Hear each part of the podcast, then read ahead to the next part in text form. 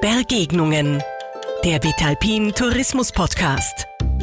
Sich begegnen, austauschen und diskutieren. Der Podcast über Ideen und Visionen für den Alpentourismus der Zukunft. Vitalpin Geschäftsführerin Theresa Heid spricht mit inspirierenden Persönlichkeiten. Hallo und herzlich willkommen. Hier ist wieder Theresa Heid. Heute aus Wien, aus dem wunderschönen Hotel Sanssouci. Und mit einem Thema, das wirklich jeden von uns betrifft. Es geht um Mobilität und in dem Gespräch halt ganz besonders um die E-Mobilität. Mein Gast ist Christian Clerici. Viele kennen ihn als Fernsehmoderator, einige vielleicht auch als Autorennfahrer, aber heute ist er als E-Mobilitätsexperte und Mitglied des Managementteams von Vibe bei uns. Vibe ist ein Unternehmen, das erstmals in Österreich E-Autos im Abo anbietet und von sich selbst sagt, sie sind das Netflix der E-Mobilität. Christian, es ist immer wieder eine Freude, dich zu treffen und mit dir über E-Mobilität und unsere Zukunft zu plaudern. Schön, Vielen Dank. dass du da bist. Vielen Dank, Theresa. Ich freue mich. Ich kann es nur zurückgeben. Ja, Christian, das Thema E-Mobilität ist in aller Munde. Werden wir in zehn Jahren alle nur mehr mit E-Autos rumfahren? Ich weiß es ehrlich gesagt nicht. Aber ich glaube, das ist auch gar nicht der Punkt. Der Punkt ist, dass Elektromobilität jetzt die Verkehrswende einläutet und maßgeblich dazu beiträgt, dass die Menschen beginnen umzudenken und zu sehen, dass es was anderes gibt als den Verbrennungsmotor. Und ich glaube, dass das ein erster Schritt dazu ist, überhaupt darüber nachzudenken, müssen wir jeden Weg mit dem Auto machen. Das muss man sich bei Elektromobilität überlegen. Du fährst selber elektrisch und weißt, du fährst nicht einfach mehr nur so drauf los. Man gewöhnt sich zwar relativ schnell dran, man lernt damit umzugehen, aber du überlegst dir halt manchmal, ob es jetzt wirklich notwendig ist, den Weg mit dem Auto zu machen, weil dann müsste ich vielleicht nochmal laden fahren und dazu habe ich keine Lust. Also was mhm. ich sagen will, ist, ich glaube, ähm, dass Elektromobilität der Start in eine neue Mobilitätswelt ist. Es ist die am weitesten fortgeschrittene Technologie für einen Massenmarkt. Mhm.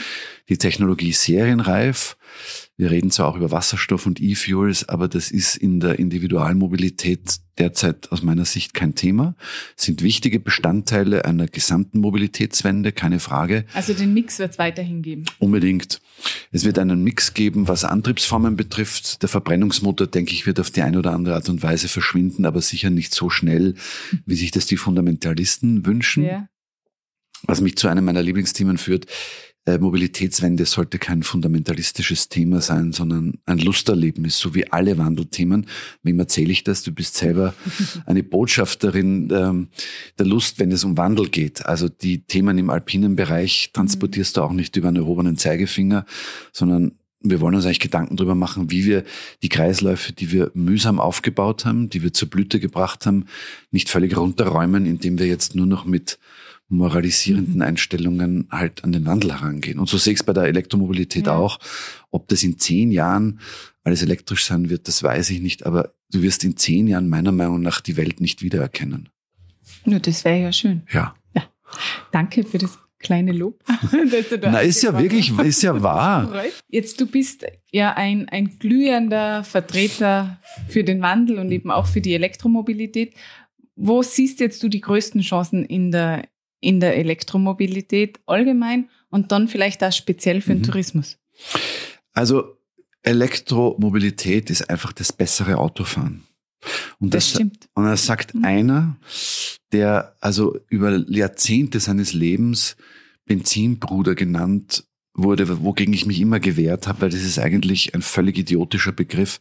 Ich war nie ein Benzinbruder, aber ich liebe Autos und ich liebe nach wie vor starke verbrennungsgetriebene Fahrzeuge. Ich habe ein Rennauto aus den 70er Jahren mit 700 PS auf der Hinterachs und 7,5 Liter Hubraum. Das ist natürlich nichts, was ich im Alltag bewege, mhm. aber das ist etwas, was Gefühle bewegt, was Emotionen bewegt. Und deshalb glaube ich, dass wenn es uns gelingt, der Gesellschaft zu zeigen, dass Elektromobilität hoch emotional sein kann und dass Elektromobilität nichts damit zu tun hat, den Verbrenner zu verdammen oder Menschen zu stigmatisieren, die die Reise noch nicht angetreten haben. Mhm. Also seit 125 Jahren fahren wir mit dem Verbrennungsmotor. Äh, plötzlich ist eine gewisse Aktivität über die letzten Jahre entstanden, die manchen von uns schon länger klar war, dass hier etwas passiert mit dem Klima, dass wir Handlungsbedarf haben. Aber du kannst meiner Meinung nach einer Gesellschaft nicht plötzlich die Route ins Fenster stellen für Dinge, die jahrelang beworben wurden, ähnlich wie Zigaretten. Ja. Also es gab eine Zeit, da waren Zigaretten angeblich gesund. Der Marlboro-Mann mit der Zigarette im Mundwinkel ähm, ist dann später werbewirksam an Krebs verstorben. Aber das war eine Zeit, da wusste man noch überhaupt nicht, wie arg es eigentlich ist und was sich die Menschen antun. Mhm. Was ich damit meine ist, Verhältnismäßigkeit wird zum Erfolg des Wandels oder der Technologie führen.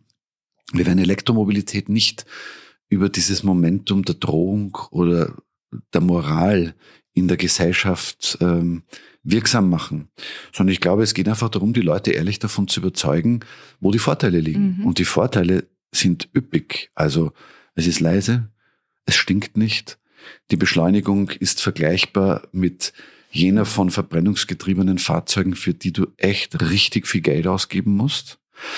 Ähm, es ist ein beruhigtes Fahren, es ist ein vernetztes Fahren, es ist ein mhm. smartes Fahren.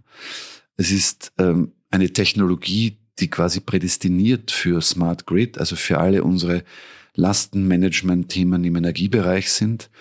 Ähm, Elektroautos sind ein rollender Energiespeicher für erneuerbare Energien. Mhm.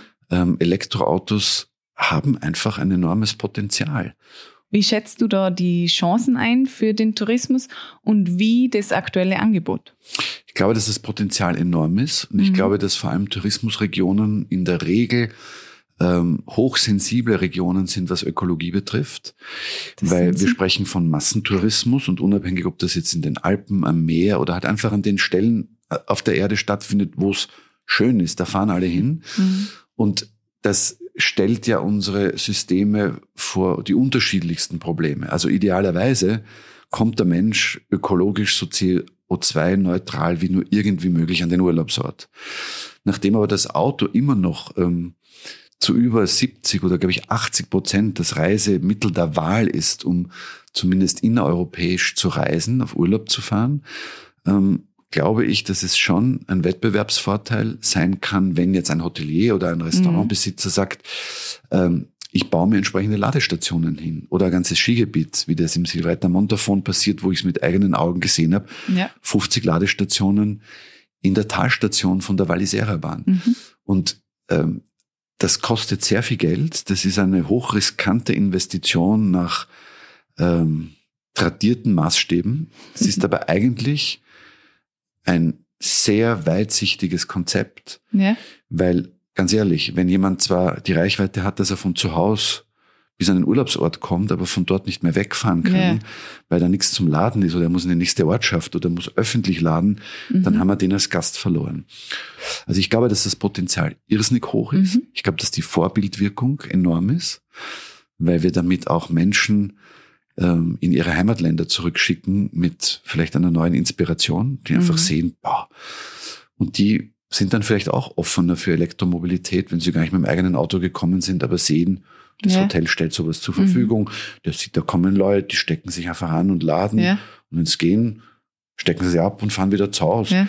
Also ich glaube, dass das eine Gruppendynamik kriegen wird, dass mhm. das ein Community-Thema ist und dass der Tourismus extrem davon profitieren wird, wenn es mutige Leute gibt, die einfach sagen, komm, mhm. was haben wir denn zu verlieren? Das glaube ich ja. Kennst du ein Best-Practice-Beispiel oder warst du, warst ja. du jemanden, der das schon erfolgreich betreibt? Ja. Ich mache ein bisschen Werbung für einen guten Freund von mir ähm, und seine Frau, den Alexander Strobel und die Birgit Meyer, denen gehört der Brandelhof mhm. in Saalfelden. Und die beiden haben beschlossen, für wirklich richtig Geld ähm, 27 Ladestationen zu bauen und davon ein öffentlicher Schnelllader. Eine Investition von über einer Viertelmillion Euro. Wow dahinter musst du ein Geschäftskonzept legen mit der Zeit, weil du kannst es dir nicht leisten zu sagen, ich hole mir die Leute, weil das Laden gratis ist. Mhm. Jetzt abgesehen vom, vom Laden als Geschäftsmodell, wo siehst du sonst noch ähm, Chancen für den alpinen Tourismus? In die Alpen fahre ich doch, weil ich diese Freiheit, weil ich diese Ruhe, weil ich ja. diese Beruhigung, diese majestätische Wirkung von Umwelt auf mich in Anspruch nehmen möchte. Also dort nicht darüber nachzudenken, dass eine geräuschlose, geruchlose Mobilität ein Schlüssel zu einem neuen Erleben ist, Das wäre definitiv. fatal. Sagen wir so, die Alpen sind vielleicht überhaupt die beste Kulisse, um zu zeigen, was das mit den Menschen macht, nämlich durchatmen. Durchatmen, genau. Ähm, Christian, du bist ja heute auch äh, als Vertreter von, von Vibe, dem Startup. Da, wie könnte denn jetzt Vibe die alpine Hotellerie unterstützen, um da attraktive Angebote für ihre Gäste zu schaffen? Ich glaube, dass was Vibe ähm, beitragen kann dazu, ist, dass wir die Möglichkeit bieten, unterschiedliche Dinge auszuprobieren. Und ähm, unser Credo, wer mal drinnen gesessen ist, der möchte es eigentlich nicht mehr missen. Das heißt, wir haben spezielle Angebote für die Hotellerie, die ja teilweise auch saisonorientiert planen muss. Und es wird sicher in einem Wintersportort ein anderes Anwendungsprofil für Elektroautos sein, als wenn du es im Sommer einsetzt. Wir werben mit unserer Flexibilität, dass du mhm. Fahrzeuge wechseln kannst und dass du vielleicht äh, gerade im Bereich des Tourismus den Leuten halt mal die Möglichkeit gibst, unterschiedliche Dinge ja. zu unterschiedlichen äh, Jahreszeiten mit unterschiedlichen Anforderungsprofilen auf, mhm. äh, auszuprobieren. Wenn Super. natürlich jetzt nach deinem Podcast mhm. tausende Hoteliers zu uns kommen und sagen, rüber mit den Wageln. Davon gehe ich aus. Dann haben wir ein Problem. Aber das reicht dann einfach an dich weiter und sagt, Theresa, lass dir was einfallen, weil du hast uns in diese Situation gebracht. Als Abschlussfrage, Christian. Es gibt ja sehr, sehr viele Mythen hm. über die Elektromobilität. Schon. Aus deiner Sicht, was sind denn die drei größten Mythen, die du hier jetzt entkräften möchtest? Also Mythos Nummer eins, Reichweite. Mhm ist äh, mit aktuellen Elektroautos nicht mehr haltbar. Moderne Elektroautos haben zwischen ähm, 350 und fast 600 Kilometern Reichweite. An der unteren, am unteren Ende reden wir von Stadtautos. Am oberen Ende reden wir von Fahrzeugen auch im Mittelklassebereich, die erschwinglich sind. Mythos Nummer zwei, das mit dem Laden, das dauert ja ewig und ich kann nirgends laden ist völliger Unfug, wenn man bereit ist, Elektromobilität als eine neue Mobilitätsform zu akzeptieren. In rund 20 Minuten lädst du an einer Schnellladestation in ein modernes Elektroauto zwischen 200 und 300 Kilometer rein. Ein Elektroauto, das bei 11 kW über Nacht an der Ladesäule hängt, ist in ein paar Stunden voll. Mhm. Und wenn du es an die normale Schuko-Steckdose hängst, kriegst du also bei einer Restladung von 20 Prozent das Auto auf ungefähr 60 bis 70 Prozent. Wir reden schon wieder von 300, 400 Kilometern Reichweite. Mhm. Also dieses Thema ist durch.